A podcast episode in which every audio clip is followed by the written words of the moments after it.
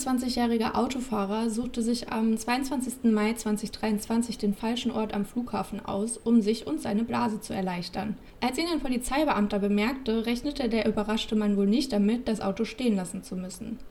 Gegen 10.30 Uhr hielt ein Mercedes in der Zufahrt der Polizeidirektion Flughafen. Die Fahrertür ging auf, ein Mann stieg aus und begab sich zur Umzäunung des Polizeigeländes. An dieser begann er nun zu urinieren, was auch einem der aufmerksamen Beamten der Polizeiwache nicht entging. Dieser beobachtete den Wildpinkler über eine Sicherheitskamera und begab sich nach draußen an den Zaun, um den in flagranti ertappten Mann auf sein Fehlverhalten anzusprechen. Doch damit nicht genug. Zum Pech des 29-Jährigen stellte sich bei der weiteren Überprüfung auf der Wache heraus, dass er seit beinahe drei Jahren nicht mehr im Besitz einer gültigen Fahrerlaubnis war. Dies hatte zur Folge, dass der Mann das Auto stehen lassen musste und der Bruder, den er eigentlich am Terminal im Empfang nehmen sollte, den Pkw bei der Polizei abholen musste. Den 29-Jährigen erwartet nun ein Strafverfahren wegen des Fahrens ohne Fahrerlaubnis. Darüber hinaus muss sich der Bruder als Halter des Fahrzeugs wegen des Zulassens des Fahrens ohne Fahrerlaubnis verantworten.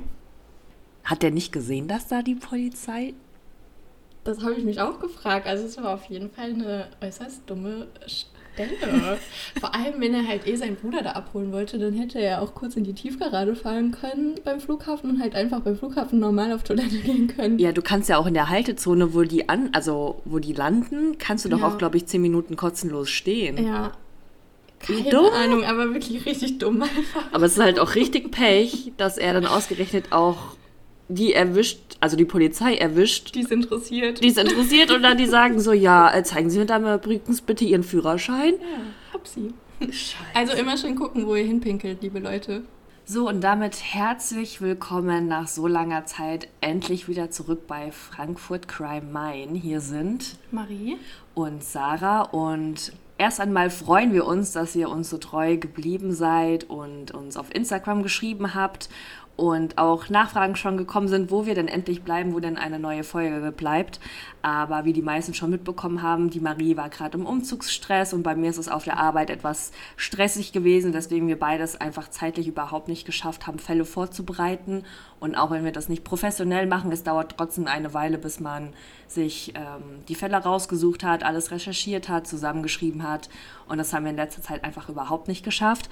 Und ähm, jetzt sind wir aber wieder am Start. Wir werden das Konzept etwas ändern. Das erklärt euch nämlich jetzt mal die Marie, was wir jetzt in Zukunft machen. Genau, eben weil wir es zeitlich anders nicht so gut hinbekommen, haben wir uns überlegt, dass wir jetzt einmal im Monat eine Doppelfolge aufnehmen, damit wir beide eben Zeit haben, sie vorzubereiten. Und damit fangen wir jetzt heute an. Und wir würden dementsprechend quasi jetzt die zweite Staffel starten. Und das hier ist unsere erste Folge. Und aus Zufall haben wir gemerkt, dass wir sogar ein Oberthema haben. Und zwar haben wir heute nämlich Cold Cases für euch vorbereitet. Einen aus Frankfurt und einen aus dem Taunus. Und ich würde sagen, Sarah startet jetzt mal mit ihrem Fall. Wie die Marie gerade schon erwähnt hat, handelt sich das bei uns beiden um einen Cold Case-Fall.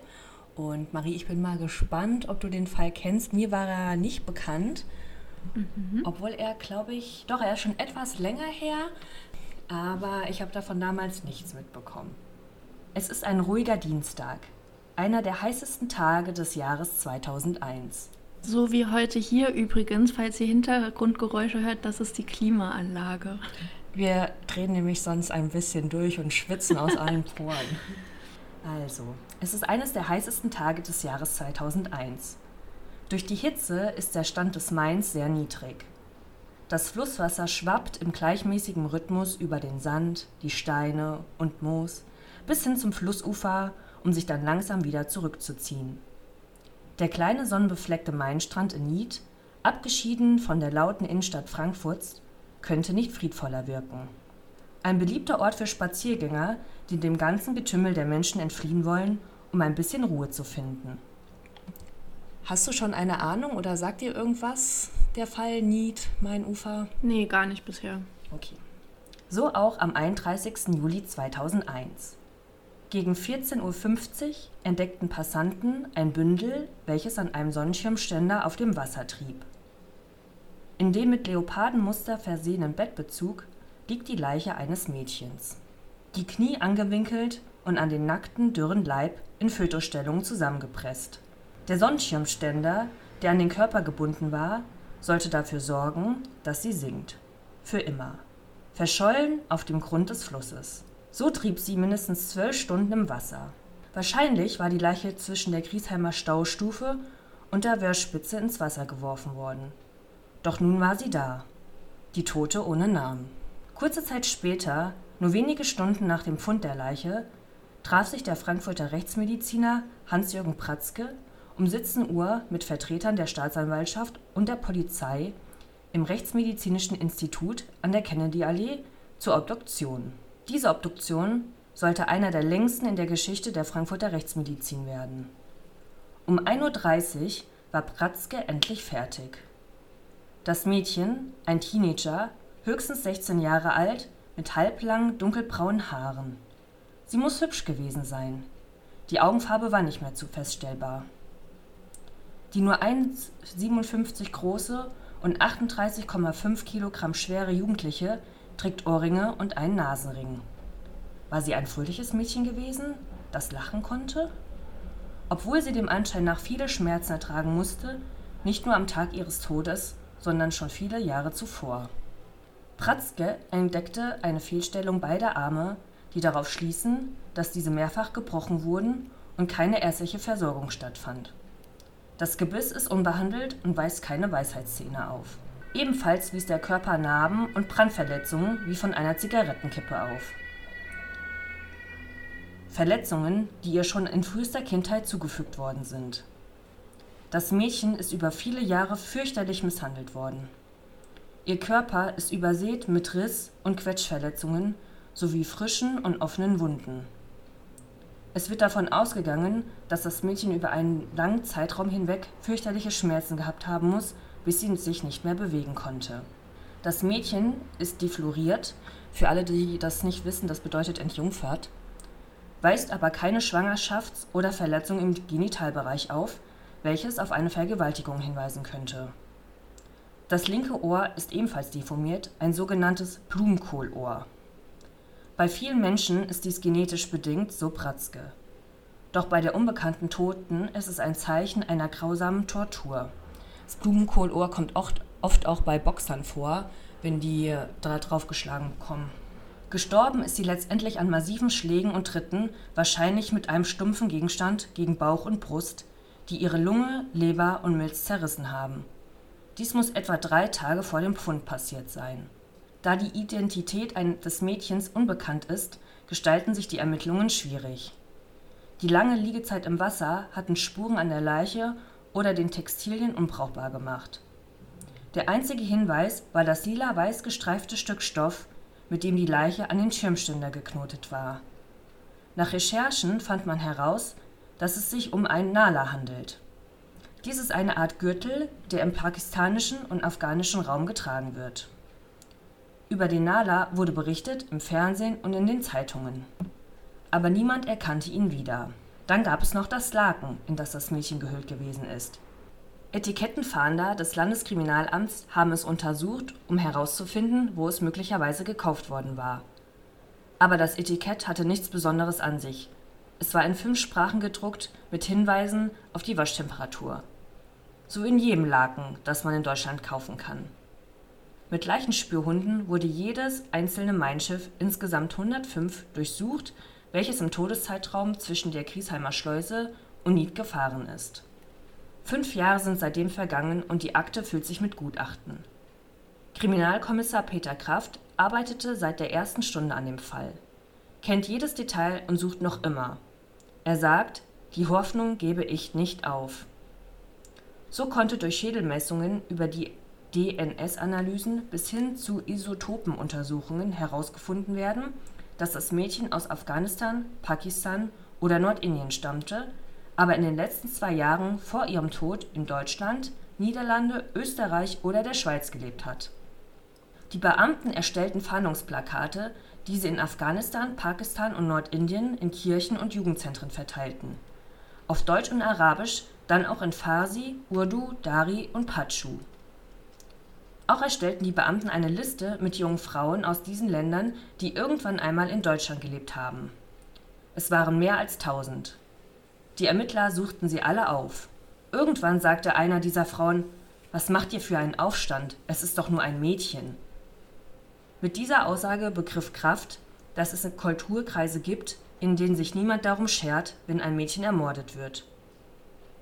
204 Hinweise sind bei der Soko Leopard bisher eingegangen, 115 davon zur möglichen Identität des Opfers, 11 zum möglichen Täter und dies, obwohl es eine Belohnung von 10.000 Euro ausgesetzt ist. Wenn ein deutsches Kind verschwindet, bekommen wir 200 Hinweise allein an einem Wochenende, berichtete Kraft. Seit 2011 lagern die Akten im Polizeipräsidium Frankfurt bei der Mordkommission 3 im Zimmer von Kriminaloberkommissar David Seil. Ein Verdacht, der bis dato anhielt, ist, dass das Mädchen in einem Diplomatenhaushalt als Dienstbotin gar lebt und dort misshandelt worden ist. Darauf deuten nach Aussagen der Polizei mehrere Umstände hin. Vor allem der, dass das Mädchen offenbar unter dem Radar nach Deutschland gekommen sein muss. Es gebe keine Hinweise auf eine offizielle Einreise, sagt Seil. Die Beamten hätten damals auch in Diplomatenkreisen ermittelt, seien aber nicht weitergekommen, da sich die Ermittlungen wegen der bestehenden Immunität generell schwierig gestalteten. Der Fall ist noch immer nicht zu den Akten gelegt, denn Kapitalverbrechen verjähren nicht und immer noch gibt es Hoffnung, dass jemand sein Schweigen bricht. Finanziert durch Spendengelder der Ermittlungsbeamten liegt das Grab des Mädchens auf einem Hügel am Rande des Friedhofs Heiligenstock. Ein wundervoller Blick bis hin zum Taunus. Der Wind, der über den Hügel weht, bringt ein kleines Windrad zum Drehen, was dort aus dem moosbewachsenen Boden ragt. Jemand hat einen Busch gepflanzt, eine Kerze aufgestellt und zwei Engel daneben gesetzt, die den gleichen Farbton wie die des Grabes aufweisen. Und noch immer weiß niemand, wer das Mädchen ist, was darin begraben liegt. Auf der Grabplatte steht Unbekanntes Mädchen, gefunden am 31. Juli 2001 in Frankfurt am Main. Und so wird sie heute auch noch über 20 Jahre später in den Akten der Polizei geführt. Das Mädchen aus dem Main. So, das war meine Geschichte. Das heißt, dass die die Identität von ihr tatsächlich nie klären konnten. Nein. Auch nicht im Nachhinein mit irgendwie DNA, mm -mm. Fingerabdrücke. Bis heute weiß man einfach gar nicht, wer diese Person ist. Nee, dadurch, dass sie halt so lange im Wasser gelegen hat, war überhaupt nichts mehr nachweisbar. Weder an der Leiche noch an den Stoffen noch an irgendwas. Okay, das finde ich richtig krass, weil wenn du nicht mal weißt, wer die tote Person ist, dann kannst du ja gar keine Rückschlüsse auf den Täter. Nee. Also das geht ja einfach gar nicht. Mm -mm. Du kannst ja keine Verbindung zu irgendwem ziehen. Okay, das finde ich richtig krass. Ähm, du hast ja gesagt, dass die damals solche Plakate veröffentlicht haben, auch in zum Beispiel Pakistan. Mhm. War da ein Bild von ihr drauf? Also ich habe mal ähm, die offizielle BKA-Fahndungsseite gefunden. Das können wir euch auch in die Instagram-Story packen.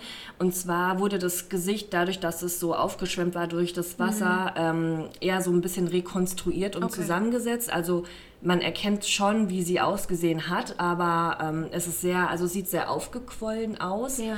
Ähm, das ist auf jeden Fall auf der offiziellen Seite von der, vom BKA und ich denke mal, das haben die damals dann auch ähm, bei der Fahndung rausgegeben. Okay, weil ich denke mir halt, also wenn du das in den Ländern, wo sie wahrscheinlich herkommt, äh, veröffentlicht oder verteilt. Das sind ja riesige Länder. Da ist ja, denke ich, die Chance, dass man da jemanden findet, sehr gering. Das müsste ja großes Glück sein, wenn du ja, wie gesagt, nicht weißt, mhm. wer sie ist und aus welcher Stadt sie kommt.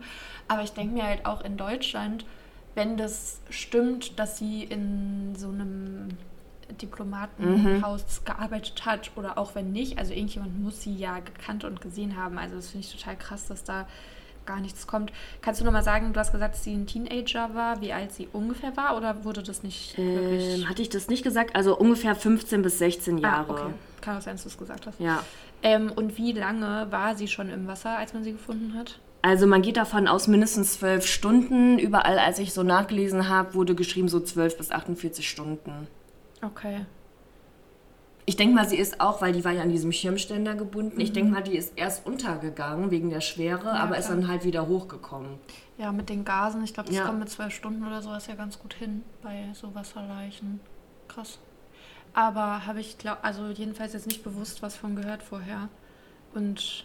Ich fand es halt so traurig. Irgendwie musste ich dieses allein als ich schon recherchiert habe und die Überschrift so das mein Mädchen und dann stand ja. über halt das Mädchen ohne Namen und auch, dass die so noch das Mädchen aus dem Nein in den Akten. Ich fand das irgendwie so traurig, weil ich mir denke, das ist richtig traurig. Ja. Nach über 20 Jahren weiß noch immer niemand, wer sie ist und ich fand es total süß, dass die Beamten halt das Geld zusammengelegt haben und der ja. so ein Grab gemacht haben, wo sie wenigstens jetzt so nach ihrem Tod ein bisschen geehrt wird. Auf jeden Fall. Also finde ich auch total krass, weil das ja so ein bisschen den Eindruck vermittelt. Also du weißt ja nicht, aus was für einer Familie sie in einem anderen Land vielleicht kommt und ob sie da irgendwie denen weggenommen wurde oder so, aber es vermittelt natürlich den Eindruck, dass niemand sie so richtig vermisst, wenn ja. sich keine Eltern oder so melden.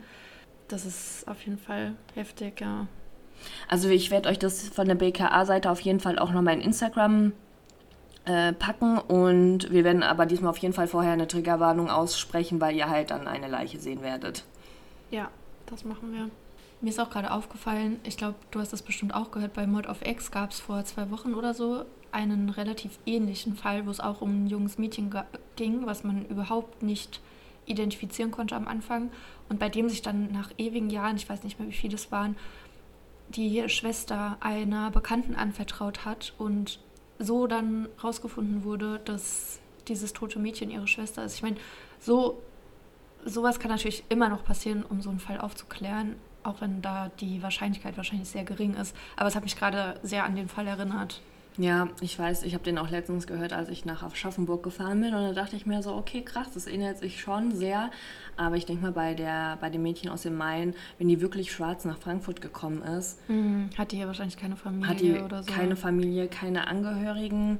Ähm, ich denke mal auch damals, die sind ja aus so Ländern kommen die ja, weil die da relativ wenig Chance, Chancen mhm. auf irgendwie ein Leben haben.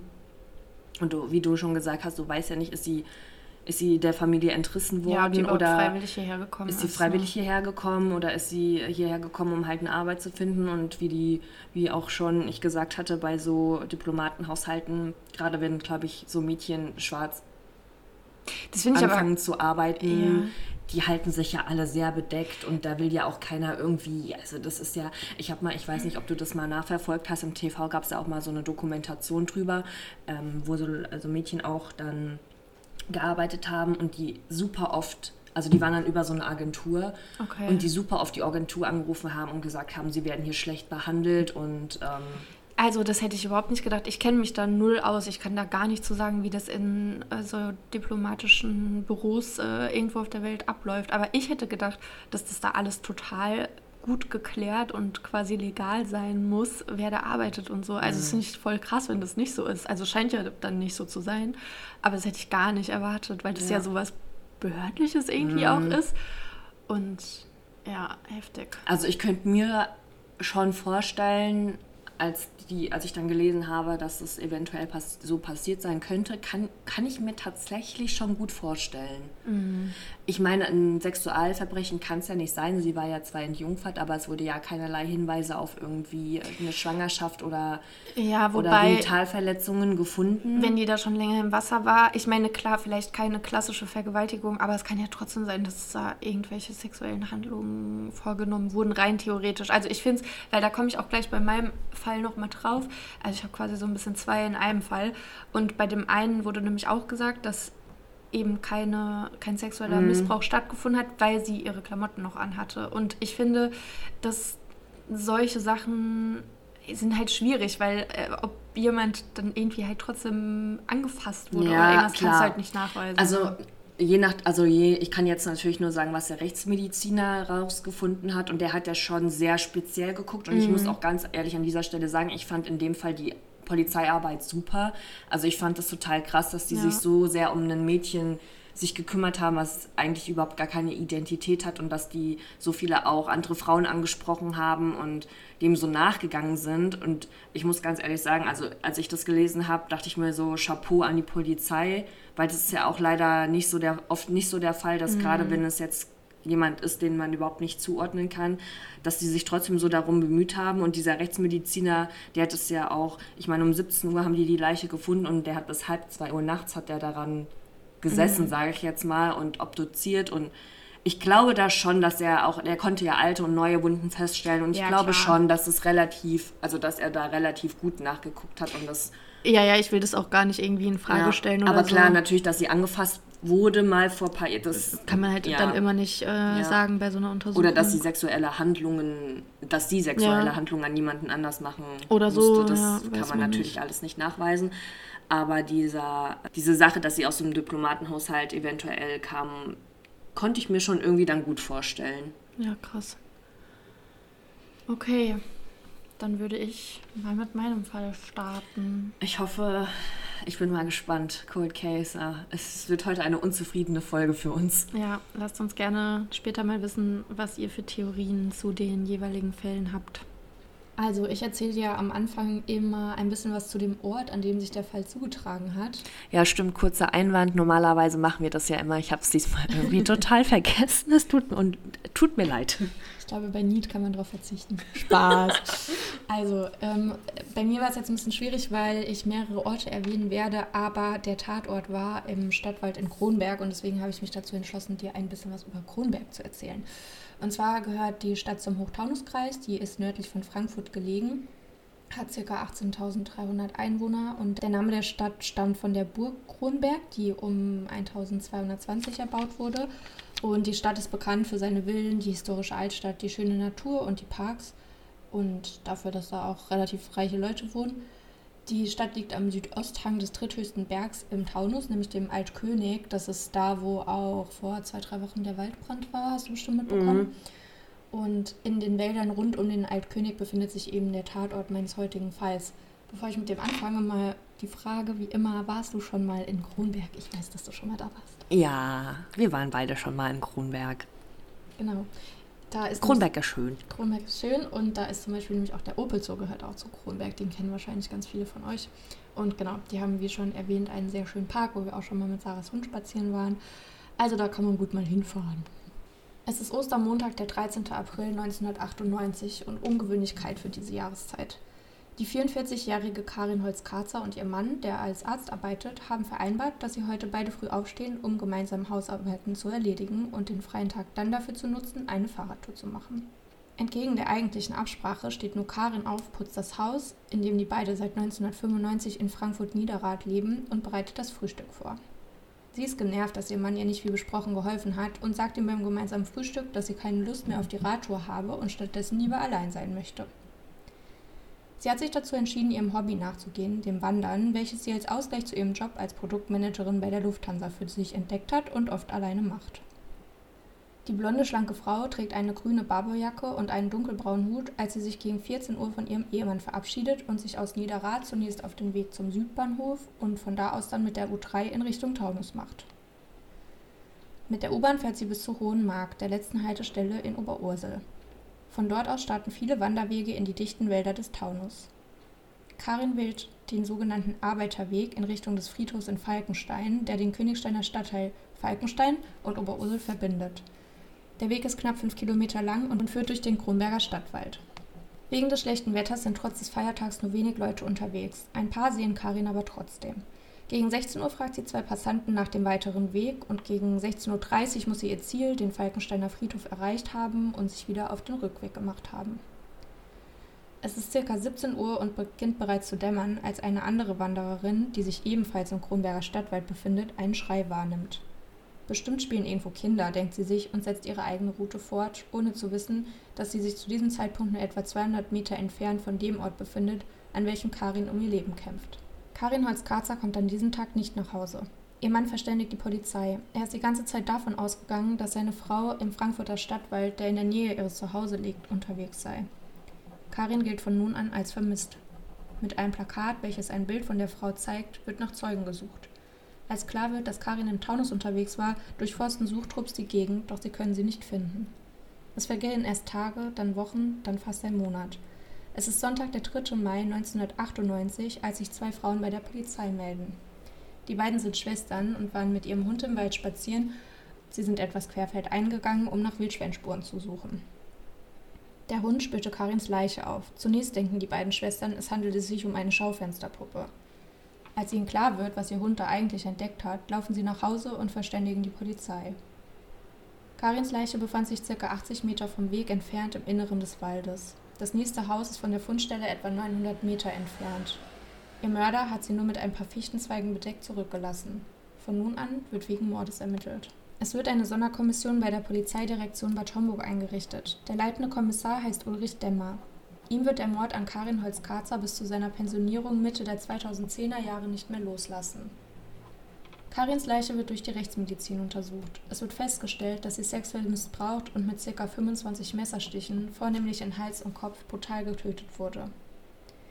Sie hat viele Abwehrspuren am Körper und muss sich bis zuletzt heftig gewehrt haben. Es kann rekonstruiert werden, dass ihr Mörder sie mit dem Messer von hinten angegriffen haben muss. Karins Ehemann sowie Freunde und Bekannte von ihr werden genauer unter die Lupe genommen. Insgesamt 1500 Speichelproben werden mit den von Karins Körper gesicherten Spermaspuren abgeglichen, doch es gibt keinen Treffer. Ein paar portugiesische Bauarbeiter, die sich zu der Tatzeit in der Gegend gearbeitet haben, wurden ebenfalls genauer untersucht. Sie können jedoch nicht mit der Tat in Verbindung gebracht werden. Waldarbeiter, Jogger und Spaziergänger werden befragt. Auf Basis der Zeugenaussagen werden zwei Phantombilder erstellt, die sich aber eigentlich relativ ähnlich sehen, doch niemand erkennt einen der beiden abgebildeten Männer. Der Verdächtige soll zur Tatzeit zwischen 40 und 50 Jahren alt gewesen sein, zwischen 1,70 und 1,80 groß und kurzes Haar und ein unreines, pockennarbiges Gesicht gehabt haben. In der Nähe des Tatorts bei Oberursel Hohe Mark befindet sich eine psychiatrische Klinik. Die Polizei überprüft die Patienten aus dieser und checkt, wer zur Tatzeit Ausgang hatte, doch auch diese Spur bringt keinen Erfolg. Der Tatort und die Umgebung werden gründlich durchsucht. Die abgerissene, blutdurchtränkte Kapuze von Karins Jacke wird gefunden. Die Beamten entdecken außerdem eine Feuerstelle, die sich ca. 30 Meter von der Leiche entfernt befand. Ein Fahrplan der öffentlichen Verkehrsmittel sowie die Überreste der Sonnenbrille von Karin werden darin gefunden. Kommissar Demmer weist darauf hin, dass der Täter nach der Ermordung der Frau auffallend rational gehandelt hat. Das war kein Normalbürger, der irgendwann in den Wald gegangen ist, sagt er. Die Spurensicherung findet in den Überresten des Feuers außerdem einen Computerchip und hofft auf eine heiße Spur. Es dauert lang, bis die Polizei es schafft, den Chip auszulesen. Er stammt aus der Kreditkarte von Karin. Auch dieser Fund führt also nicht zu ihrem Mörder. Teile von Karins Kleidung können nie gefunden werden. Insgesamt wird ca. 1500 Spuren und Hinweisen nachgegangen. Die Medien, die natürlich von Beginn an sehr an den Geschehnissen interessiert sind, werden gezielt eingesetzt. Beispielsweise wird Karins Mord bei Aktenzeichen XY behandelt. Es wird eine Belohnung von 10.000 Mark für Hinweise, die den Täter überführen, ausgesetzt. Doch es tut sich weiterhin nichts. Der Fall wird über die folgenden Jahre immer wieder neu aufgerollt und mit Spezialisten und Experten aus verschiedenen Bereichen besprochen. Kommissar Demmer will sicher gehen, nichts übersehen zu haben. Es gibt eine Theorie, auf die werde ich jetzt genauer eingehen, und zwar, dass Karins Mord mit einem anderen Fall, der sich ca. 20 Jahre vorher in der gleichen Gegend und unter auffallend ähnlichen Umständen zugetragen hat, zusammenhängen könnte. Die 20-jährige Eva Maria Nelke aus Frankfurt, die von ihren Freunden als selbstbewusst, naturverbunden, sportlich und aktiv beschrieben wird, hat ihre Liebe für das Wandern erst kürzlich entdeckt. Sie hat gerade zwei Wochen Urlaub von ihrer kaufmännischen Ausbildung bei einer Speditionsfirma und möchte die freie Zeit, so wie Karin 20 Jahre später, dafür nutzen, ihrem Hobby nachzugehen. Sie fragt den Freund, nachdem sie sich bei einem Spiel seiner Fußballmannschaft, dem SG Braunheim, zugeschaut hat, ob er sie bei ihrer Tour am nächsten Tag begleiten möchte. Doch da dieser gerade mitten im Abitur steckt und lernen muss, macht sie sich am Montag, den 8. Mai 1978, alleine auf den Weg in den Taunus. Sie steht früh auf und packt sich Proviant, ein Wurstbrot, einen Apfel und eine Dose Bier der Marke EKU ein. Ohne sich von ihrer Mutter zu verabschieden, geht sie gegen 7.30 Uhr los. Ihre Mutter hat sie im Vorfeld wegen des Wetters, das sehr nass, neblig und grau war, gewarnt, doch davon ließ Eva Maria sich nicht verunsichern. Auf den sonst so belebten Waldwegen des Kronenberger Stadtwalds um Bad Homburg und Oberursel ist nicht viel los. Die junge Frau läuft den Weg anders herum als Karin Holz-Karzer. Sie startet in Falkenstein und läuft in Richtung Hohe Mark. Den Weg kennt sie schon von vorangegangenen Wanderungen im Taunus. Mit ihrer roten Jacke fällt sie bei ihrer Wanderung einem Ehepaar auf. Sie nehmen außerdem wahr, dass ein junger Mann, ca. 20 bis 30 Jahre alt, kurz hinter Eva Maria läuft. Sie fragen sich noch, ob die beiden zusammengehören, denken sich aber nichts weiter dabei. Dass sie die Letzten sind, die die junge Frau lebend sehen, erfahren sie erst viel später. Für 19 Uhr hat sich Eva Maria bei sich zu Hause mit ihrem Freund verabredet. Als sie nicht auftaucht, beginnen dieser und ihre Mutter sich Sorgen zu machen. Sie beschließen, bis zum nächsten Morgen zu warten und verständigen, da Eva noch immer nicht aufgetaucht ist, dann die Polizei. Außerdem macht Evas Freund sich mit seinen Kumpels auf in den Taunus, um nach ihr zu suchen, jedoch ohne Erfolg. Sie fragen einige Waldarbeiter, die auch am vorherigen Tag in der Gegend waren, ob sie sie gesehen haben, doch die Männer verneinen. Auch Eva Maria gilt von nun an als vermisst. Es dauert über zwei Monate, bis sich etwas tut. Zwei der bereits erwähnten Waldarbeiter arbeiten im Juli 1978 in einem jungen Fichtenwald, als sie zunächst nur eine leere Bierdose der Marke EKU finden und diese für Abfall von Spaziergängern halten. Doch dann entdecken sie, unweit der Dose, die Leiche einer jungen Frau, versteckt unter Zweigen. Da die Tote eine rote Jacke trägt, ist schnell klar, um wen es sich hierbei handeln muss. Die Kriminalpolizei wird umgehend verständigt. Sie findet den Ausweis von Eva Maria am Tatort. Ihre Leiche wird untersucht, es wird festgestellt, dass sie von ihrem Mörder durch mehrere Schläge auf den Kopf erschlagen wurde. Ein sexueller Übergriff wird ausgeschlossen, da Eva Maria noch komplett bekleidet aufgefunden wurde. Das habe ich dir ja gerade deinem Fall schon erzählt, können wir gleich nochmal drüber sprechen. Circa zwei Wochen später, am 16. Juli, wird von einem der beiden Waldarbeiter, die die tote Eva entdeckt haben, und der privat mit seiner Tochter im Wald unterwegs ist, um in der Gegend Pilze zu sammeln, ein halb vergrabener Hartgummihammer gefunden. Es handelt sich hierbei um ein Werkzeug, das normalerweise in Autowerkstätten zum Ausbeulen genutzt wird und es ist höchstwahrscheinlich die Tatwaffe.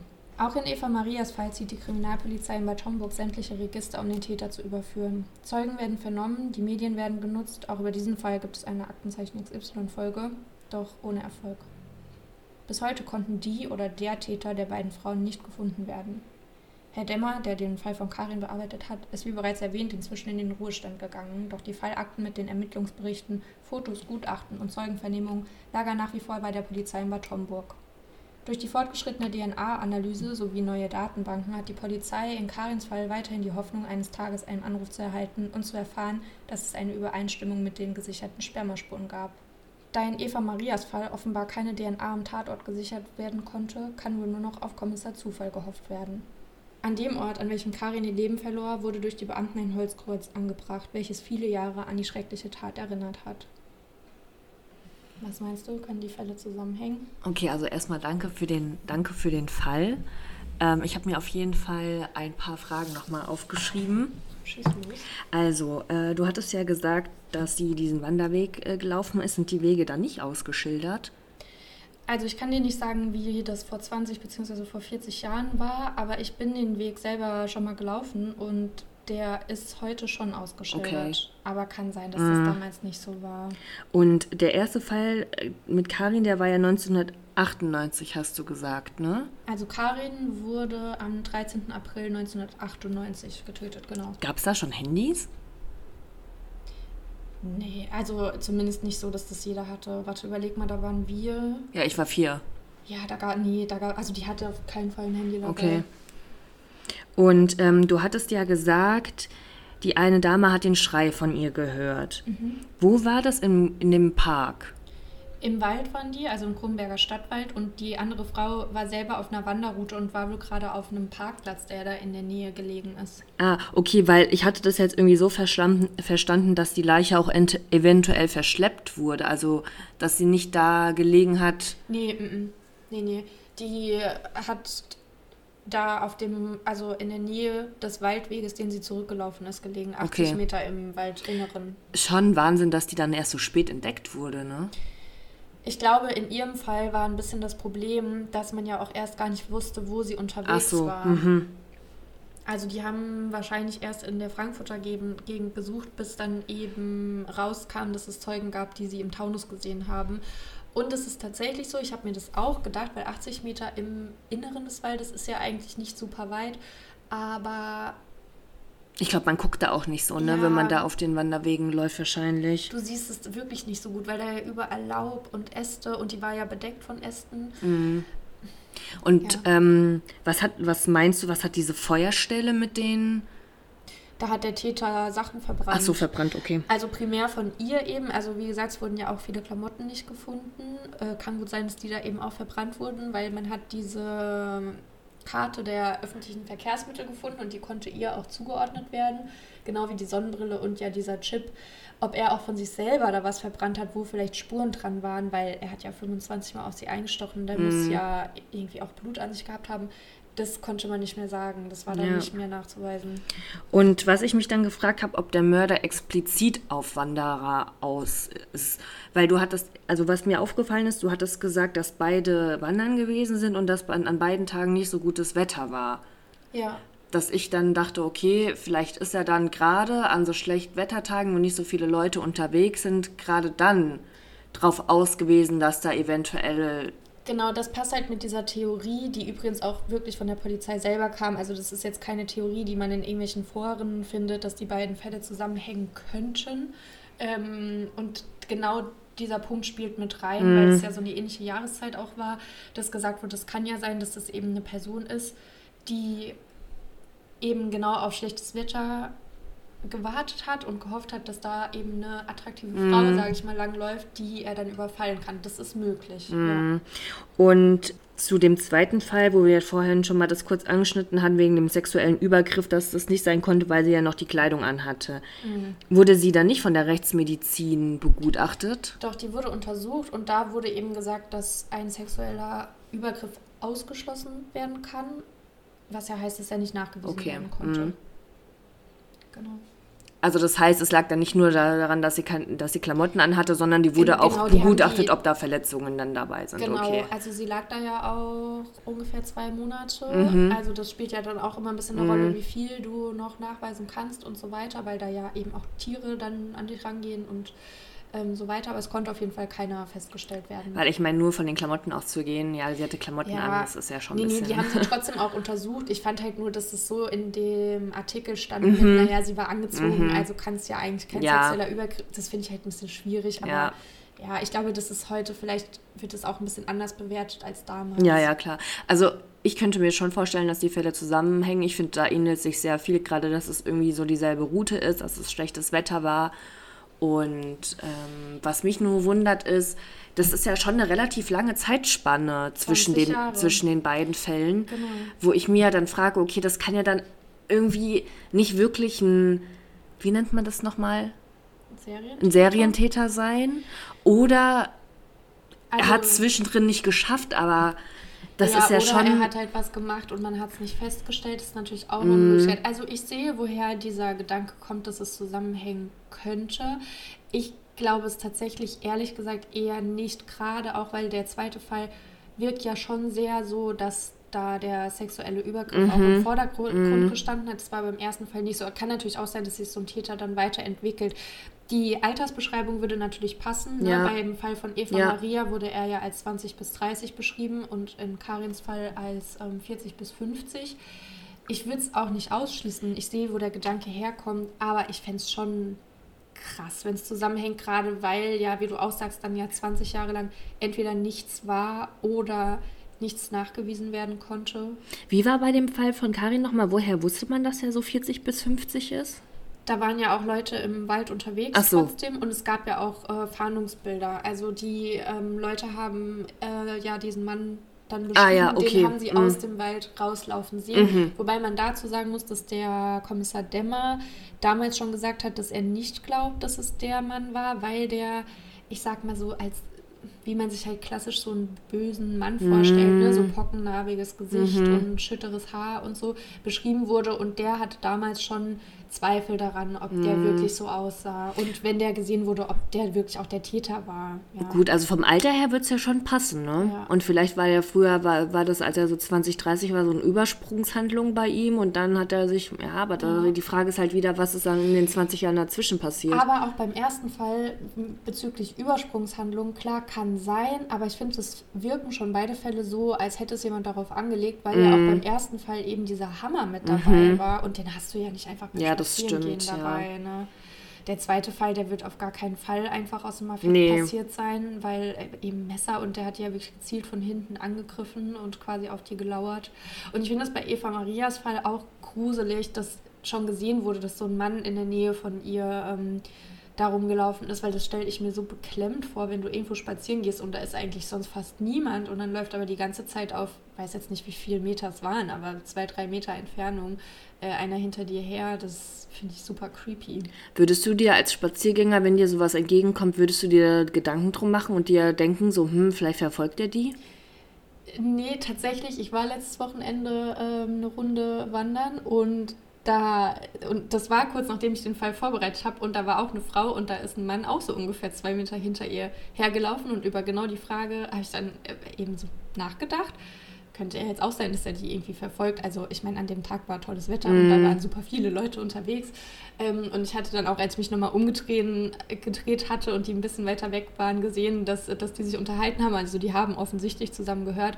Aber ich sage dir ganz ehrlich, sofern der jetzt nicht oder sofern die Frau jetzt nicht den Eindruck macht, dass sie irgendwie Hilfe braucht, würde ich mir erstmal da nicht viel bei denken. Das ist eigentlich auch, weiß ich nicht, ob das so richtig ist, ne? Aber ich glaube, ich würde es mir halt im ersten Moment auch nicht denken. Du gehst ja in der Regel nicht von mm. sowas aus, ne? Und ich würde halt auch, also wenn mir das jetzt selber passieren würde, und ich meine, in Eva und Marias Fall gab es halt wirklich noch keine Handys, ja. also lange nicht und ich hätte da das Gefühl, dass es irgendwie komisch ist, dann hätte ich mich, glaube ich, wenn ich mich nicht getraut hätte, aktiv was zu sagen zu den anderen Passanten, mich zumindest kurz später. Oder sie hat es gar nicht sehe, mitbekommen. Ja, wobei damals gab es ja auch noch keine Kopfhörer und so. Also mm. ich glaube, es würdest du schon mitbekommen.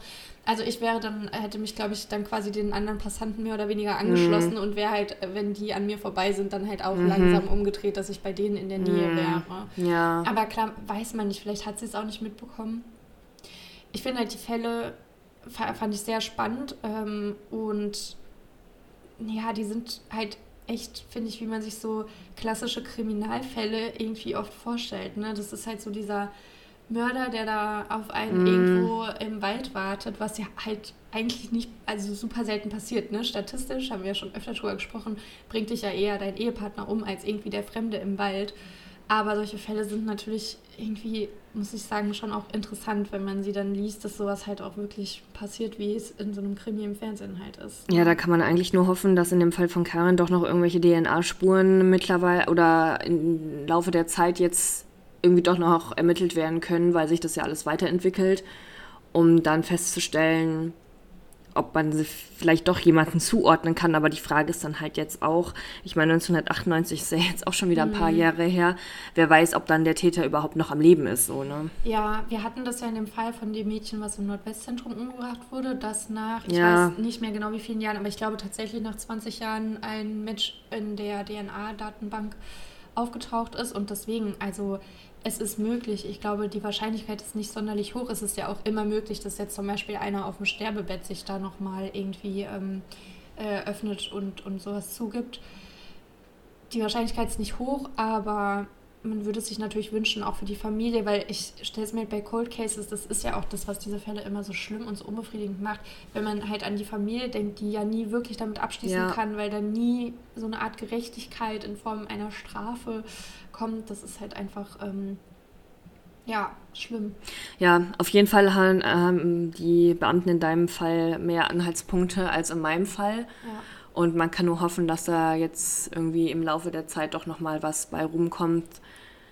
Ja, und äh, was ich noch sagen wollte, ähm, mein Fall gab es übrigens auch zweimal bei Aktenzeichen XY, einmal 2001 und 2007, aber die Videos habe ich leider nicht mehr gefunden oder die sind nicht mehr in der CTF-Datenbank gewesen. Das ist bei meinen Fällen auch so. Also die waren ja auch beide bei Aktenzeichen XY. Falls jemand sich jetzt dafür interessiert und die gerne gucken möchte, die gibt es auch nicht mehr online. Es gibt aber, es gibt die quasi abgeschrieben zu finden. Also wenn sich da jemand nochmal quasi den genauen Ablauf, wie es in XY gezeigt wurde, durchlesen möchte, das findet man. Die Videos an sich findet man leider nicht mehr. Bevor wir jetzt abschließen, weil es ja heute zum Fall passt, nochmal kurz die Frage an dich. Weißt du eigentlich, warum Mord nicht verjährt? Weil diese Cold Cases werden ja nicht abgeschlossen. Also, ne, auch wie jetzt zum Beispiel der Fall von Eva Maria mhm. nach 40 Jahren nicht. Weißt du, wo das herkommt? Nee, erzähl mal. Also, das wurde in Deutschland 1979 so entschieden und eingeführt und das Strafgesetzbuch wurde eben dafür geändert, um die Verbrechen, die während des Dritten Reichs geschehen sind, mhm. quasi nicht verjähren zu lassen. Also wenn da jetzt irgendwann, also das gibt es ja auch manchmal in den Medien, ne, ja. dass dann so Leute, die schon sehr alt sind inzwischen, ähm, noch verurteilt werden. Und genau dafür wurde es eben auch geändert, damit man die Menschen immer noch zur Rechenschaft ziehen kann. Finde ich gut. Finde ich auch gut. Weil ähm, wir haben ja gerade auch schon drüber gesprochen, für eine Familie ist es ja nie vorbei, auch wenn es auch Taten, die verjähren. Und deswegen gerade bei Mord, da das ja das schlimmste Verbrechen ist, was du einem anderen Menschen antun kannst, finde ich es auch absolut gerechtfertigt, dass es eben nicht verjährt und dass die Menschen nach so vielen Jahren noch die Chance haben, dass so ein Fall doch irgendwann aufgeklärt wird und wenn er dann aufgeklärt wird, eben, dass auch noch jemand zur Rechenschaft dafür gezogen werden kann. Also es ist jetzt kein schöner Abschluss, weil es keine schönen Fälle sind, aber da hat doch mal das deutsche Rechtssystem etwas gut gemacht, dass ja. man so Sachen, dass so Sachen nicht verjähren. Und ja, dann sind wir auch schon am Ende unserer Doppelfolge angekommen. Ihr könnt uns gerne mal auf jeden Fall auf Insta schreiben, wie ihr das denn in Zukunft dann findet, dass wir zwar einmal im Monat einen Fall rausbringen, aber dass es dann eine Doppelfolge wird. Oder ein größerer Fall, den wir zusammen machen. Das ist übrigens auch noch äh, eine Überlegung, die wir haben. Also entweder zwei kleinere Fälle oder ein großer zusammen. Stimmt, da haben wir auf jeden Fall einen Ausblick noch, den wir unbedingt mal machen sollten. Da Genau. drängelt mich mein Bruder schon die ganze Zeit, dass er den mal gemacht haben möchte.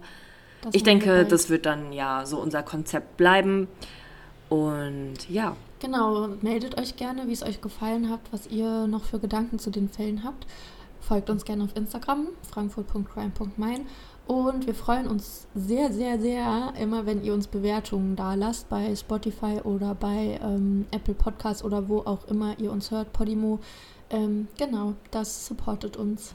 und in diesem Sinne wünschen wir euch einen schönen Tag, einen schönen Morgen, eine gute Nacht, wann ihr uns auch immer hört. Und wir gehen jetzt aufs Opernplatzfest. Genau, und Tschüssi. trinken einen für euch mit. Tschüss.